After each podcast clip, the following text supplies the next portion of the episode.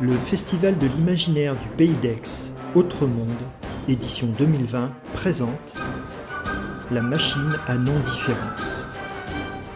Un feuilleton podcast en 4 épisodes par Vincent Corlet et Georges Fouille. Épisode 3 Alexandre le minuscule.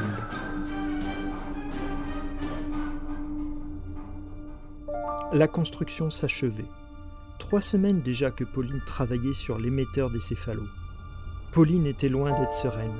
Elle bâtissait un avenir radieux, et il avait la forme d'un obélisque aux superstructures arachnéennes où s'imbriquaient circuits de son invention et pièces biomécaniques incompréhensibles fournies par son homologue céphalo. D'ailleurs, se demanda Pauline, où est-il passé celui-ci?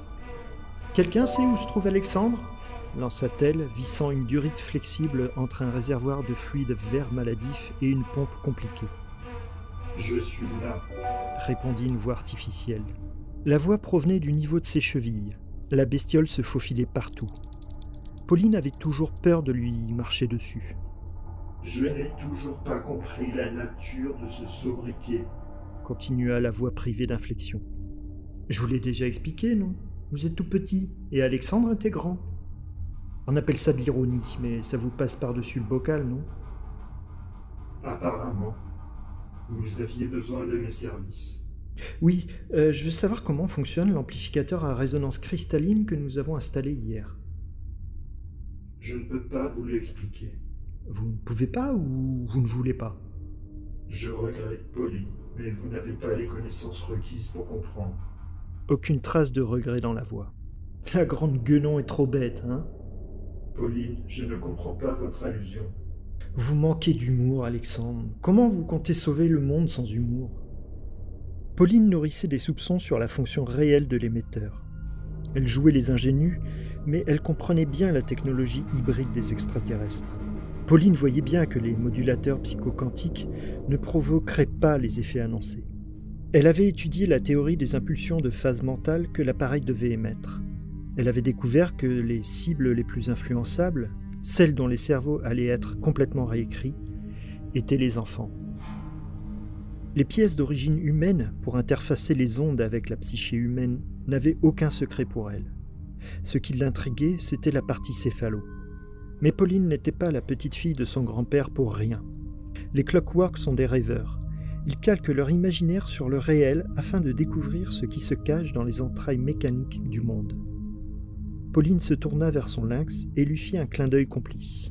Le magnifique automate animal se coucha comme un brave toutou.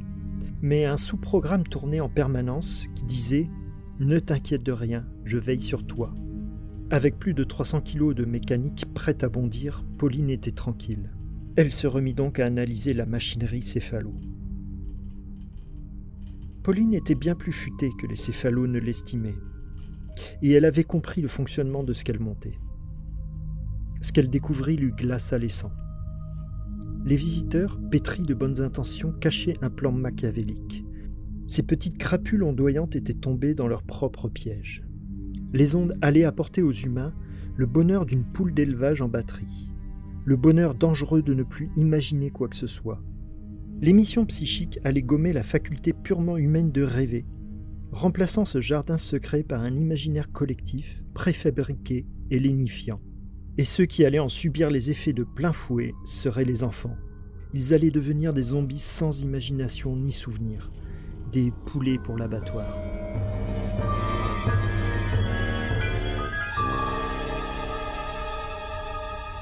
Pauline siffla son lynx. Elle intima à Oscar un ordre silencieux. Le lynx se précipita hors de sa vue en faisant claquer ses griffes en titane. Elle sortit son smartphone et appela son Amos du moment. Elle entendait déjà la galopade métallique d'Oscar, accompagnée de cris électroniques inarticulés. Le lynx s'assit devant elle, la carapace luisante du véhicule céphalo coincée entre ses puissantes mâchoires. Les pattes arachnéennes du scaphandre s'agitaient comme un insecte pris au piège.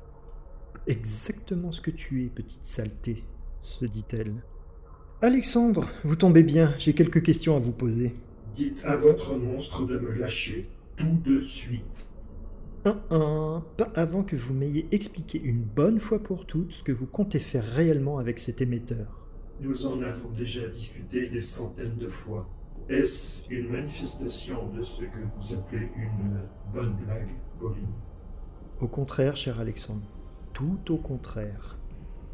Pauline expliqua posément ses découvertes, et elle finit par conclure Je vais donc faire ce qu'il faut pour que ça n'arrive pas. Je vous en empêcherai. Je vois pas bien comment. Pauline siffla très brièvement. Oscar serra légèrement ses mâchoires. L'adamantium de ses crocs crissa sur la carapace, suivi du bruit si caractéristique du verre qui se fondit.